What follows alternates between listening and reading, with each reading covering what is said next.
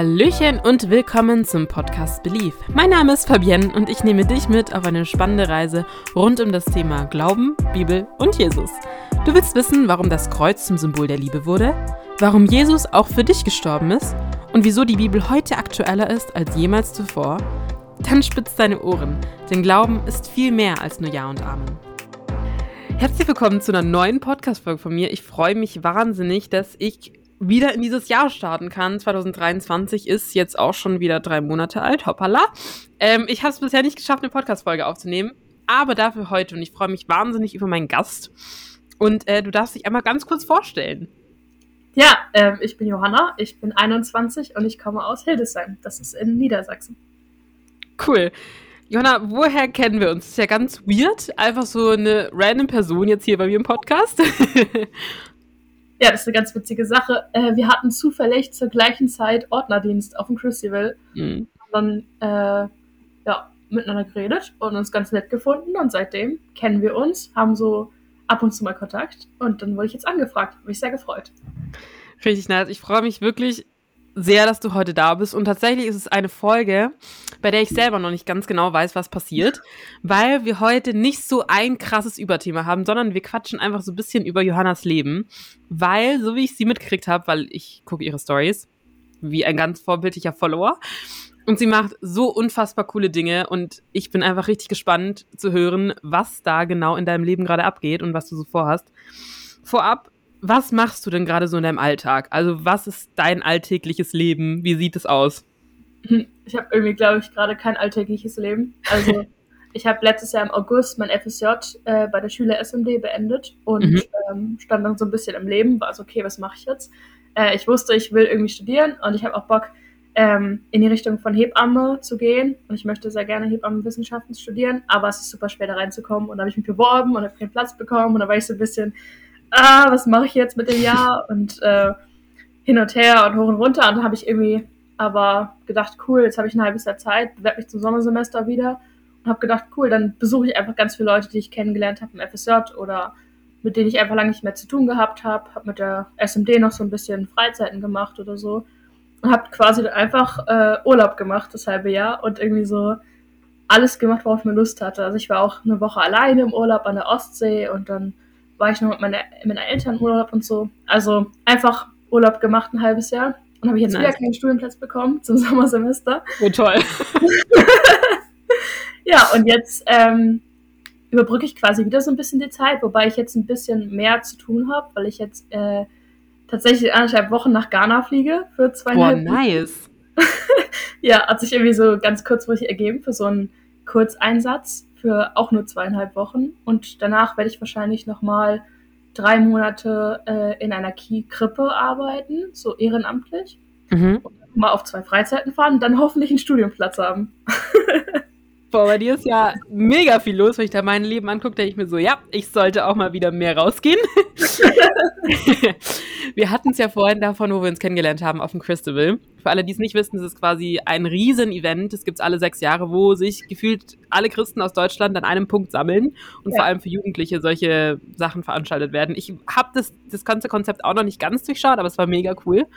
Ähm, ich würde jetzt mal knallhart behaupten, du bist Christ dann, oder? Ja, steile These, aber ja, doch tatsächlich. Magst du uns erzählen, wie du zum Glauben gekommen bist?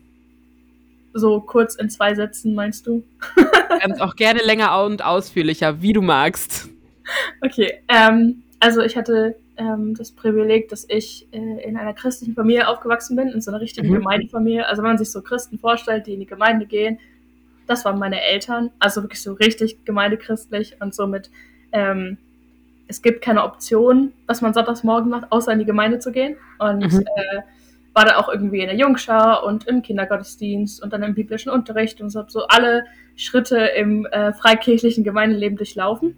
Und ähm, dachte mir aber irgendwie mit 15 dann so, ja, nee, so richtig cool ist es nicht. Und ja, aus meiner Klasse glaubt ja auch irgendwie niemand und dann ist das irgendwie weird. Und dann habe ich gedacht, ja gut, dann versuche ich mal so meinen eigenen Weg und ähm, habe aber so nach einem halben Jahr gemerkt, hey, das, das geht nicht, das funktioniert nicht, irgendwie geht es mir richtig schlecht und äh, irgendwie fehlt mir was im Leben und ähm, dann wurde es in der Schule schwierig und zu Hause schwierig und da kamen so ganz viele Sachen und ähm, dann hatte ich so eine richtig schwierige Zeit in meinem Leben und war auch so mit Suizidgedanken und depressiven mhm. Stimmungen, alles Mögliche. Und dann hatte ich aber das große Glück, dass ich eine sehr aufmerksame Jugendreferentin bei uns in der Gemeinde hatte, die, ähm, obwohl ich nicht mehr zur Gemeinde gekommen bin, mich nicht vergessen hat, sondern trotzdem quasi gesagt hat, hey, wir treffen uns jetzt. Das war keine Option, das war ein, ich komme jetzt zu dir. dann hat sie gefragt, hey, wie geht's dir eigentlich? Und ich war so, ja, hm, eigentlich gar nicht so gut. Und dann hat sie gesagt, ja, okay, wir gehen spazieren.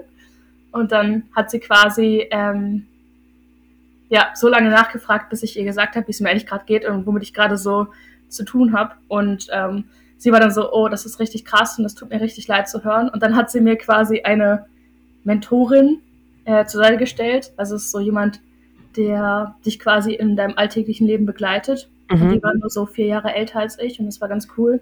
Und dann habe ich mich mit der regelmäßig getroffen und über den Glauben geredet und über mein Leben und habe gesagt, hey, ich weiß nicht, wie das ist mit dem Glauben und das ist irgendwie gerade schwierig, aber ich merke auch, ohne, so richtig ohne geht's auch nicht. Und ähm, mhm.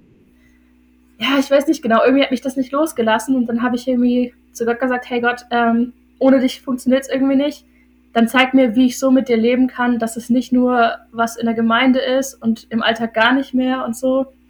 Und dann hat irgendwie, ja, hat Gott mir gezeigt, hey, guck mal, du kannst mich auch im Alltag mitnehmen und irgendwie kannst du auch eine richtige Beziehung zu mir haben, so eine Freundschaft. Und das hat mich irgendwie sehr fasziniert, dieser Gedanke von, hey, Glaube endet nicht in der Gemeinde, sondern geht auch mit in den Alltag und ähm, betrifft vor allem auch meine Freunde und meine Klassenkameraden. Und genau, dann habe ich äh, auch irgendwann die SMD kennengelernt, die Schüler-SMD. Mhm. Die machen so ähm, quasi unterstützen Christen an Schulen, die sagen, hey, ich möchte mit meinen Mitschülern über den Glauben reden, ich möchte so Schüler-Bibelkreise starten und sowas alles. Nice. Und dann war ich mit denen auf Freizeiten, erstmal eine ganze Zeit lang im Silvester und im Sommer. Und dann habe ich auch selbst einen Schülerbibelkreis gestartet und war irgendwie dann selbst voll in dieser Szene drin. Und dann habe ich tatsächlich nach meinem Abi äh, 2021 auch ein FSJ bei denen gemacht in NRW und äh, bin immer noch sehr, sehr gut mit denen verbunden und befreundet und fahre mit denen immer noch als Mitarbeiter mittlerweile auf Freizeiten.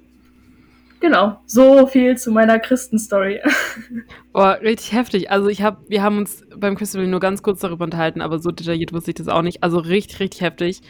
ähm, und tatsächlich, ich glaube, das ist voll das Phänomen von relativ vielen, ich nenne sie immer ganz liebevoll Frohkies, also fromme Kinder, mhm. ähm, dass sie irgendwann an einen Punkt in ihrem Leben kommen, wo sie sich selber fragen wollen und müssen, glaube ich, weil meine Eltern glauben oder glaube ich selber. Ähm, mhm. Und ich glaube, das ist voll oft das Ding, dass dann solche Sachen rauskommen, ähm, dass man voll durch eine Glaubenskrise kriegt, äh, dass man voll oft durch eine Glaubenskrise geht. Ähm, und ganz viele kommen leider, leider nicht mehr zurück zum Glauben. Deswegen umso schöner, dass du es quasi wieder geschafft hast. Würdest du sagen, du bist jetzt gerade in deinem Lebensabschnitt mit Gott verbunden? Also vertraust du quasi Gott, dass er einen Weg für dich gerade hat, auch weil es jetzt eben mit zweimal mit dem Studium nicht geklappt hat? Hm. Ähm, ich würde sagen, wenn du mich das vor so einem halben Jahr gefragt hättest, hätte ich gesagt, nee, mhm.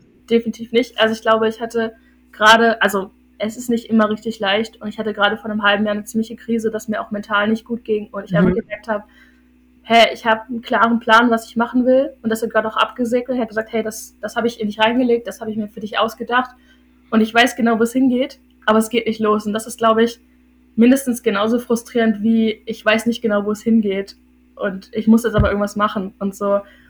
Ähm, ich glaube, mir hat so einfach geholfen, dass ich nicht gesagt habe, ich verschwende jetzt mein Leben, indem ich dieses eine Jahr oder dieses halbe Jahr jetzt nichts mache, in Anführungsstrichen nichts mache. Mhm. Ähm, es ist ja irgendwie auch mal viel so ein großer Druck von der Gesellschaft da, dass man denkt, oh, ich muss irgendwie jetzt irgendwas Richtiges machen, ich muss studieren, ich muss eine Ausbildung, ich muss irgendwas vor, vorzeigen, dass ich irgendwas leiste, dass ich irgendwie ein ähm, produktives Mitglied der Gesellschaft bin und nicht irgendwie nur rumhänge zu Hause. Und ähm, ich glaube, es war ganz cool, dass meine Eltern da auch einfach super entspannt waren, dass sie meinten, hey, du weißt genau, was du machen willst. Wegen uns musst du jetzt keine Ausbildung anfangen, sondern du kannst wirklich dir das Jahr als Zeit nehmen oder das halbe Jahr und dich vorbereiten auf alles oder halt sagen, du fliegst nochmal in Urlaub oder so und machst einfach nochmal Zeit für dich. Mhm. Und ich glaube, das war ja, jetzt im Nachhinein würde ich schon sagen, ich glaube, das war echt auch Gottes Plan, dass ich dieses halbe Jahr jetzt nochmal Zeit hatte. Jetzt auch zum Beispiel mit nach Ghana kann. Ähm, wenn ich angefangen hätte zu studieren, hätte ich das niemals gemacht, weil ich weder das Geld noch die Zeit gehabt hätte. und jetzt habe ich irgendwie beides und ich bin so, wow, da ergibt sich gerade irgendwie voll viel. Und ich kann irgendwie auch so beziehungs- und freundschaftstechnisch super viel nochmal vertiefen. Mhm. Ähm, ich würde sagen, es ist ein Auf und Ab. Also es gibt Zeiten, da bin ich gar nicht mit Gott verbunden und dann klage ich noch regelmäßig an und sage, hey, was soll das? Irgendwie vermurkst du mein Leben. Ja. ich habe das ganz anders vorgestellt, so mein Plan und ähm, dann aber irgendwie zu merken, dass Gott mich so super sensibel und vorsichtig immer wieder darauf hinweist, so hey, du darfst alles, was du gerade an Sorgen hast, an Ängsten hast, irgendwie an Plänen hast, darfst du mir abgeben. Mhm. Ich habe was Besseres für dich, noch was viel Besseres. So, wenn du schon denkst, du hast das Beste für dich, wie viel besser muss dann mein Gedanke für dich sein? Und das war irgendwie, also es ist sehr schwer, glaube ich, äh, loszulassen, aber wenn man es einmal gemacht hat, dann merkt man, ach, so schlimm ist es gar nicht. Und es wird dann doch wieder gut. Voll. Ey, richtig schön. Du, du hast gerade so ein bisschen was von Ghana erzählt. Was genau machst du da? Also, was wird dein Ziel sein, wenn du dort bist? Ja, ist auch so eine witzige Sache. Ähm, das ist eigentlich ein Projekt, was für Studenten und Studentinnen angeboten wird. Mhm. Und ähm, das ist, also es wird organisiert von der Hochschul SMD, die auch ein Teil von der SMD ist.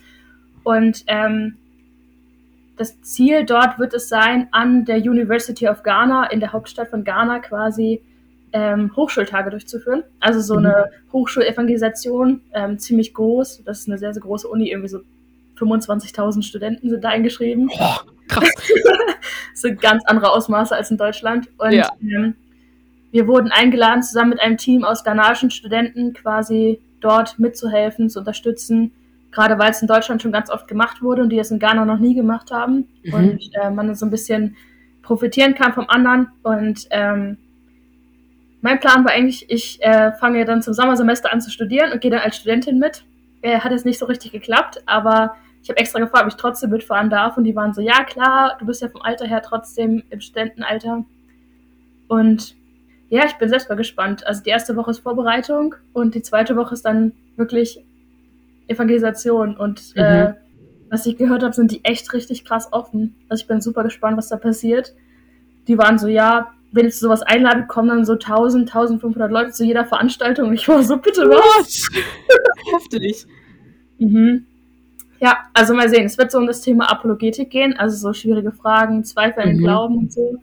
Und da bin ich wirklich sehr gespannt. Ghana ist ja auch ein sehr christliches Land. Mhm. Ähm, die haben aber auch so viel dieses, äh, dieses Problem, in Anführungsstrichen, sage ich mal, dass gerade die jungen und gebildeten Akademiker dann halt sagen, hey, irgendwie ist kein Platz für meine Fragen in der Kirche, irgendwie kann mhm. ich nirgendwo meine Zweifel äußern.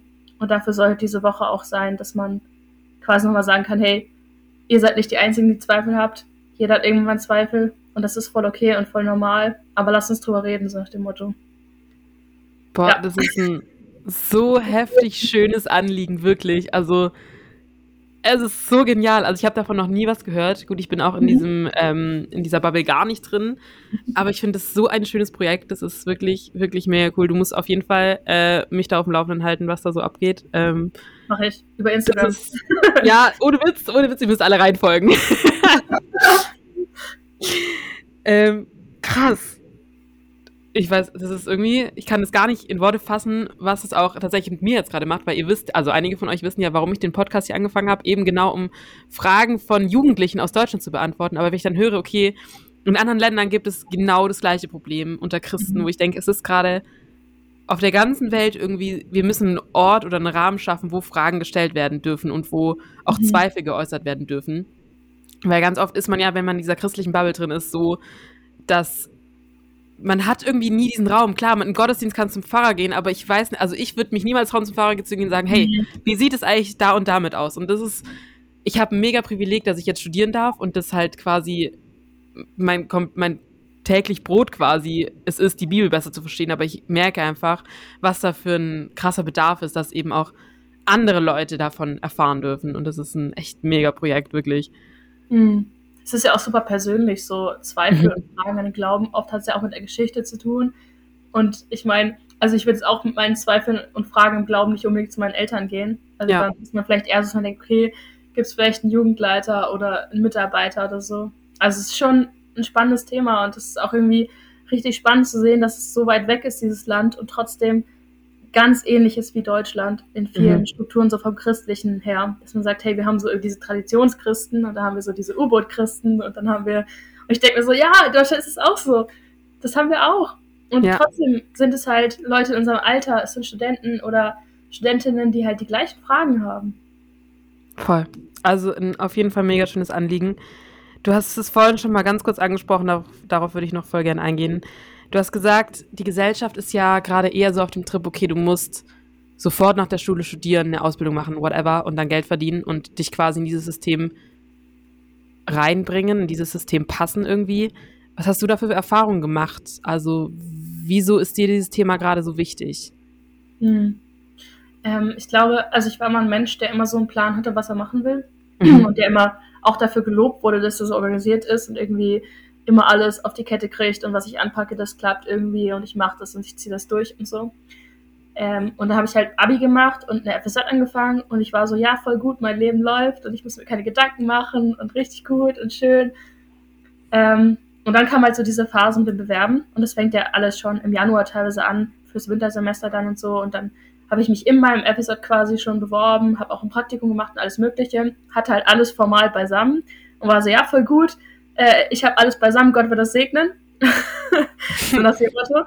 Ähm, habe ich beworben und bin halt voll auf die Schnauze gefallen damit, Mhm. dass ich halt wirklich nichts gekriegt habe. Und ich war so, hä, das kann doch gar nicht sein. Ich bin mir hundertprozentig sicher, das ist der Job, den ich machen möchte. Und das ist auch der Job, äh, für den Gott mich geschaffen hat, so nach dem Motto. Ähm, wie kann das sein, dass es nicht funktioniert? Also auch irgendwie so, dass ich da auch voll an mir selbst, an meinen eigenen Erwartungen gescheitert bin, dass ich die Erwartung hatte, hey, es läuft alles voll gut, von meiner Seite aus sieht es richtig toll aus, warum klappt das nicht? Mhm. Und ich glaube, wenn man dann an, der, an dem Punkt steht ähm, und auch so langsam das FSJ zu Ende geht, kommen ja nicht nur die eigenen Eltern und die Großeltern, vielleicht noch Tanten und Onkels, die immer fragen, ja, was machst du jetzt eigentlich mit deinem Leben? Und wie geht's weiter? Und dann war ich halt so am Ende meines FSJs und ich hatte noch so zwei Tage und ich war so, ja cool, ich weiß nicht, was ich mache, ich habe keine Ahnung. Mhm. Ähm, ich könnte eine ganze Menge machen, aber ich will eigentlich Hebamme werden. Und dann war ich so, okay, ähm, hm. Und dann bin ich wieder nach Hause gezogen zu meinen Eltern. Und das war halt richtig schwierig, weil dann bin ich in Mhm. meine alte Gemeinde wieder reingekommen, da wo ich aufgewachsen bin. Da kennen mich alle. Ja. Und die ersten Sonntage, es war immer so ein, ja, was machst du eigentlich gerade mit deinem Leben?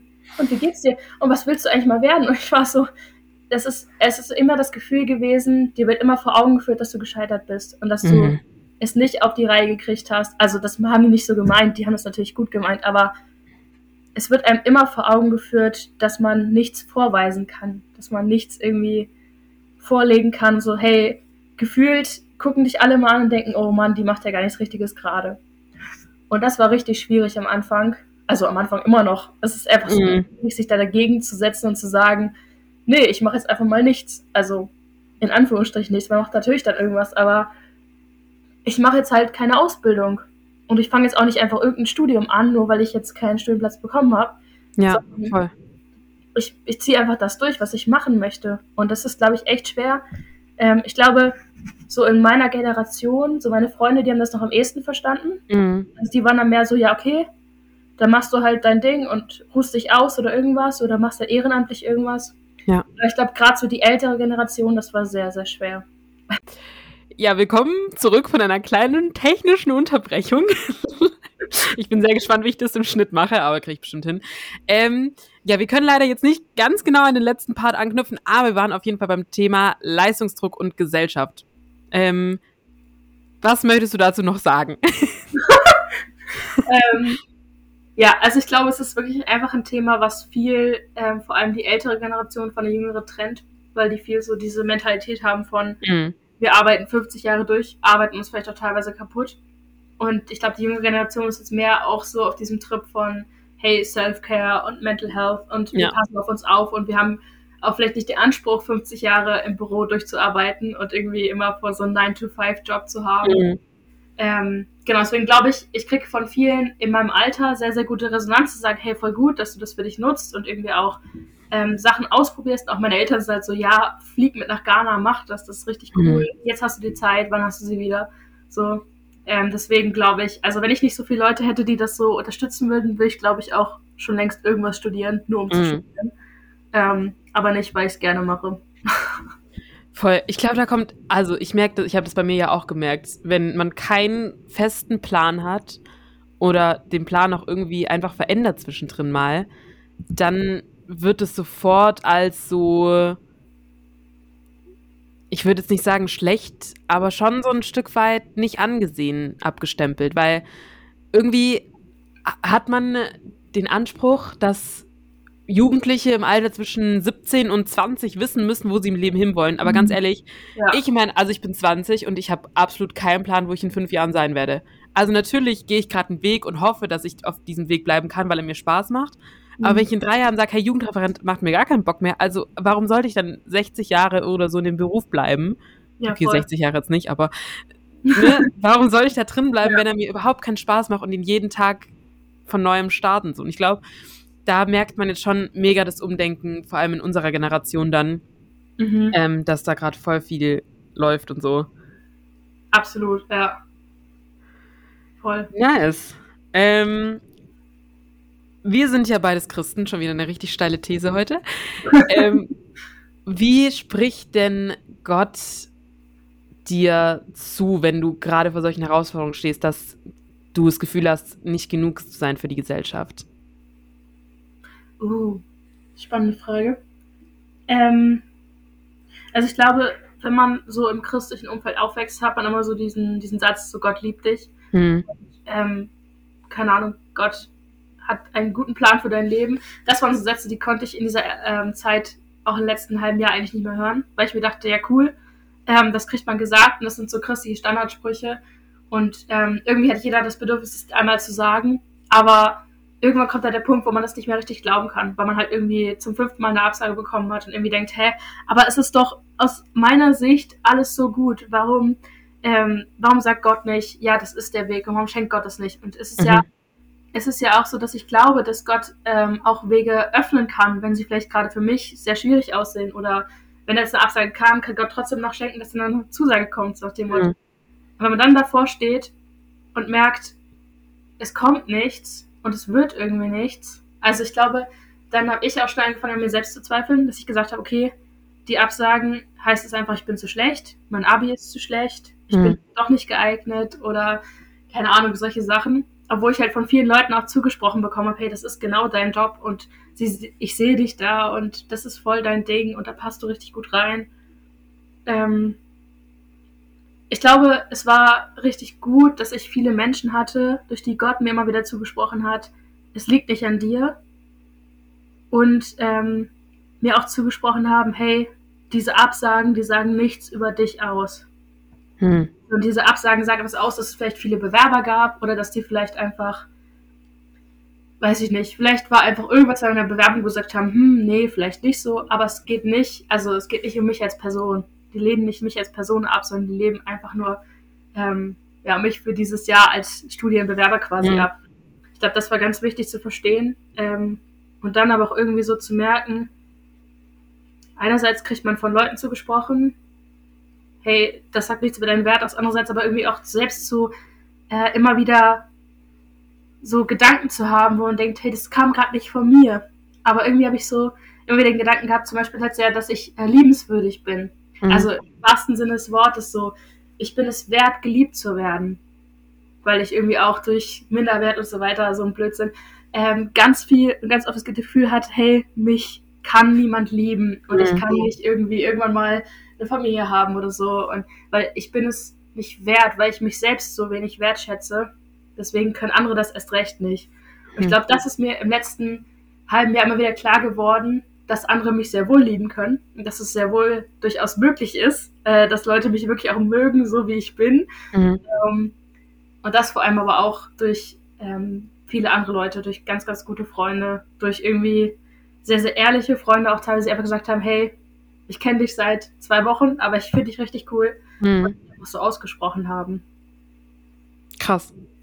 Ich glaube, es geht voll vielen so, dass man ganz oft nicht weiß, wo man gerade im Leben steht und dann mhm. zugesprochen zu bekommen, hey, nichts, was du im Leben machst oder tust, macht deinen Wert aus. Mhm. Und auch so die Tatsache, ja, es sind so ein Stück weit Floskeln, die man halt irgendwie immer hört, wenn man in der christlichen Bubble unterwegs ist, aber wirklich diese unfassbare Liebe von Gott nochmal erfahren zu dürfen und mhm. zu wissen, okay, er spricht sie mir jeden Tag zu und ich muss nichts leisten dafür, dass Gott mich liebt. Und ich glaube, es ist für menschlichen Verstand manchmal gar nicht so einfach zu verstehen, mhm. was da für eine große Liebe kommt. Und auch, dass Gott durch Menschen hindurch spricht, weil du hast gerade erzählt, dass ähm, ganz viele Freunde dir dabei geholfen haben auf diesem Weg. Und ich glaube, dass da Gott auch ganz, ganz heftig wirkt ja. und durch Menschen wirken kann. Mhm. Voll, auf jeden Fall. Also ich finde, es ist halt immer so eine Sache zwischen, du hörst es und du erlebst es wirklich und es geht dir wirklich ins Herz. Weil ich glaube, man mhm. kann das so oft hören, es hat keinen keinen richtigen Einfluss aufs eigene Leben. Aber wenn man es dann einmal irgendwie so richtig verstanden hat und so richtig denkt, so krass, es ist nicht wichtig, was ich in diesem Leben leiste. Es ist nicht wichtig, was ich erreiche. Ich muss nicht viel Geld haben. Ich muss nicht mhm. eine coole Karriere haben. Ich muss dieses Studium nicht machen, um irgendwie was wert zu sein, um ein gesellschaftlich anerkannter Teil der Gesellschaft zu sein, sondern so wie ich jetzt bin, jetzt in dieser Zwischenzeit zwischen Studium und FSJ und so weiter, mit all den Zweifeln, mit meinen ganzen mentalen Problemen und alles, bin ich jetzt schon so viel wert und Gott liebt mich jetzt schon so sehr und ich habe nicht mal was dafür gemacht. Also das ist irgendwie, das finde ich immer wieder so mindblowing, wenn du so denkst, mhm. was?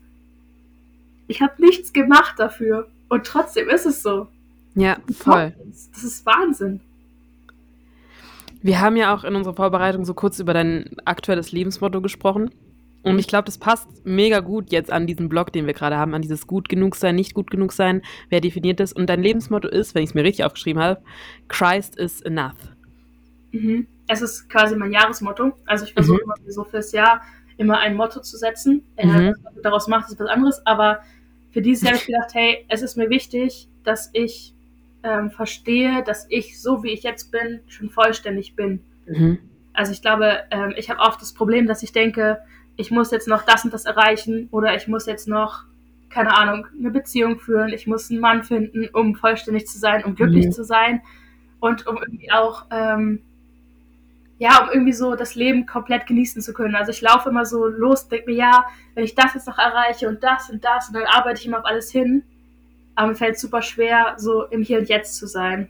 Und mhm. deswegen habe ich mir gesetzt, zu sagen, hey, ich habe schon alles, um genug zu sein. Ich habe schon alles, um ähm, glücklich zu sein, um geliebt zu sein, um lieben zu können. Und ich glaube, das ist ein Motto, ähm, wo ich sage, das ist nichts, was ich schon kann. Und deswegen habe ich mir das als Motto gesetzt, sondern das ist einfach was, wo ich mir selbst auch den Druck nehmen möchte, wo ich sagen möchte, hey, ähm, ich muss nicht den Anspruch haben, jetzt innerhalb von, keine Ahnung, die nächsten fünf Jahre zu heiraten, weil alle christlichen Paare heiraten Jungen. Ja. So nach dem Motto. Und es muss nicht den Anspruch haben, ähm, bei jeder Beziehung oder bei jedem Freundschaft zu überlegen, oh, könnte da jetzt mehr draus werden oder ist das jetzt mhm. nur Freundschaft so? Sondern ich darf einfach sagen, hey, ich bin vollständig so, wie ich bin. Ich brauche keinen Mann, ich brauche keinen Job, ich brauche kein Studium, um vollständig zu sein, um glücklich zu sein. Sondern ich darf das genießen, was ich jetzt habe. Und wenn Gott mir mehr schenkt, dann darf ich das voller Freude nehmen. Und wenn Gott sagt, nee, das ist jetzt nicht, dann ist okay, weil ich brauche das nicht im vollständig sein. Ich bin vollständig. Und ich glaube, das ist einfach was, was ich mir immer wieder dieses Jahr zusprechen möchte, weil ich glaube, es wird mhm. dieses Jahr besonders wichtig sein. Boah, richtig, richtig schön. Also ich glaube, das ist von ganz vielen gerade so ein Ding, dieses, wie fühle ich mich vollständig, wie fühle ich mich vollkommen. Ähm, mhm. Und ich kriege das natürlich auch mit in der Jugendarbeit, dass ganz, ganz viele Jugendliche ihr Glück in Beziehungen suchen, auch so ein Stück weit, mhm. ja, diesen, diesen Gegenspieler brauchen, um sich vollständig zu fühlen. Deswegen finde ich das ein richtig schönes Thema oder ein Jahresmotto, wie du es nennst. Ähm, mhm. Sich einfach mal hinzustellen und sagen, ja, mit dem, was ich gerade habe, bin ich genug. Ja. Ähm, ja.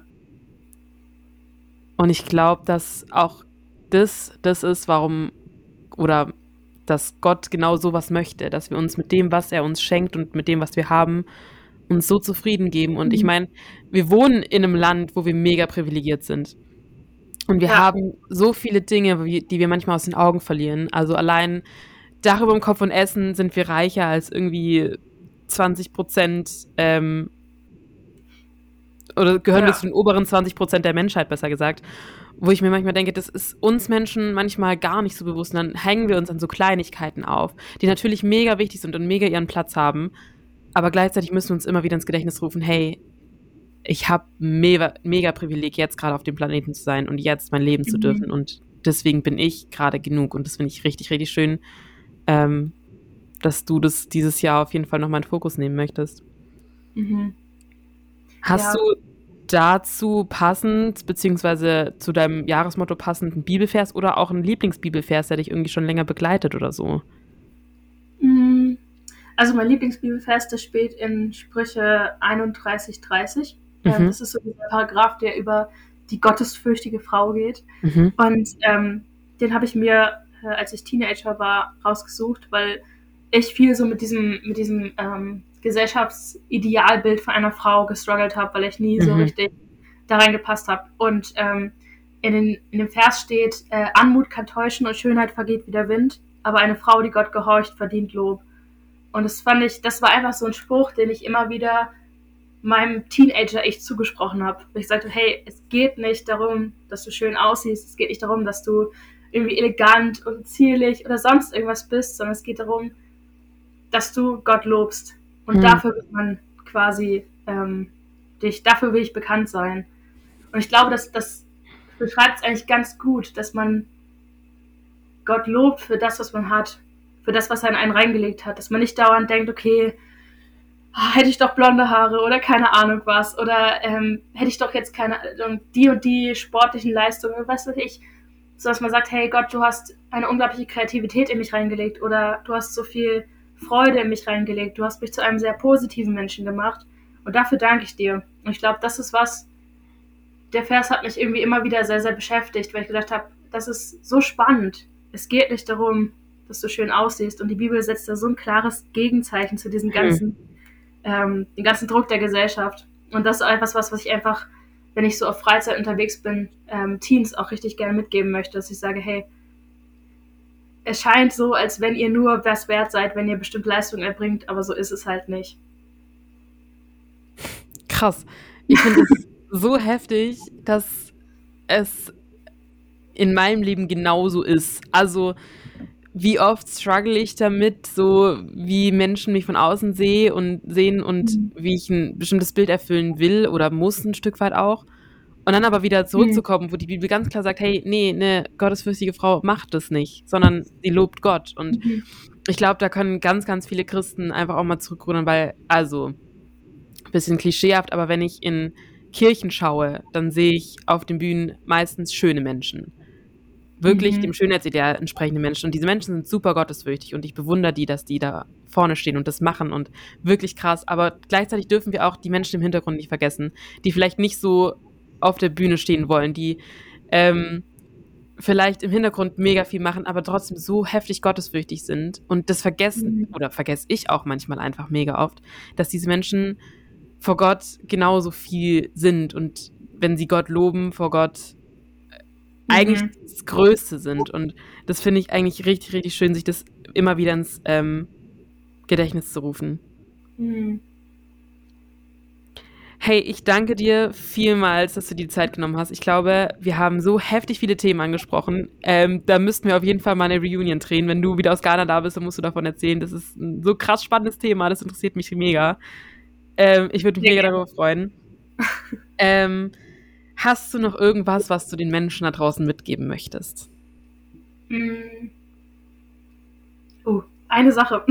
ich versuche, äh, in eine Sache zu fassen. Ich glaube wirklich so dieser, diese Ermutigung, ähm, einfach Gott zu fragen, was ihr mit eurem Leben machen sollt und was irgendwie was dran ist und dann aber auch mutig zu sein, äh, sich auch vielleicht gegen andere Meinungen zu stellen, wenn das ist vielleicht nicht das ist, was eure Eltern für euch wollen oder eure Großeltern, wo Leute sagen, hä, bist du sicher, dass Gott dir das gesagt hat, so warum machst du das? Weil ich glaube, es kann manchmal sehr entmutigend sein, wenn man ein was von Gott gehört sagt bekommt oder irgendwie den Eindruck hat, hey, ich soll in die und die Richtung gehen und die eigenen Eltern oder die eigene Familie sagt, nee, das soll es nicht sein ähm, da einfach die Ermutigung, hey, wenn Gott euch das gesagt hat, wenn ihr es auf dem Herzen habt, dann zieht es durch, dann macht es, dann probiert es aus.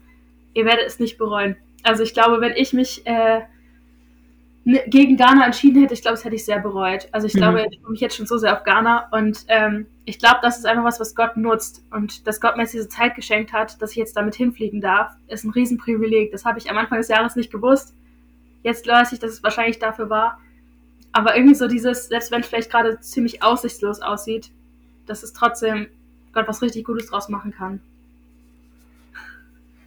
Mega schöner Abschluss. Ich glaube, ich kann nichts mehr hinzuzufügen. Ähm, was ich auf jeden Fall sagen kann, ich glaube, wir können voll für dich ins Gebet gehen.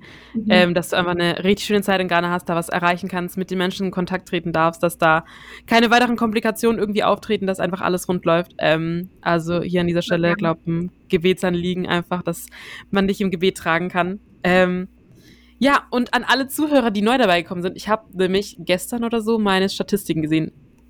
Junge, wir sind so viele Menschen geworden. Also erstmal Hallo an alle Neuen. Ich freue mich so krass, dass ähm, wir immer weiter wachsen und neue Menschen sich irgendwie ansprechen lassen davon. Deswegen auch nochmal die Ermutigung, hey, schreibt mir bitte Themenvorschläge, wenn euch irgendwas auf dem Herzen liegt, was ihr gerade hören wollt, was, wenn ihr Fragen habt. Ich versuche wirklich, den Podcast so zu gestalten, dass er quasi euch anspricht und ihr davon was mitnehmen könnt. Ich mache den Podcast nicht für mich, sondern für euch.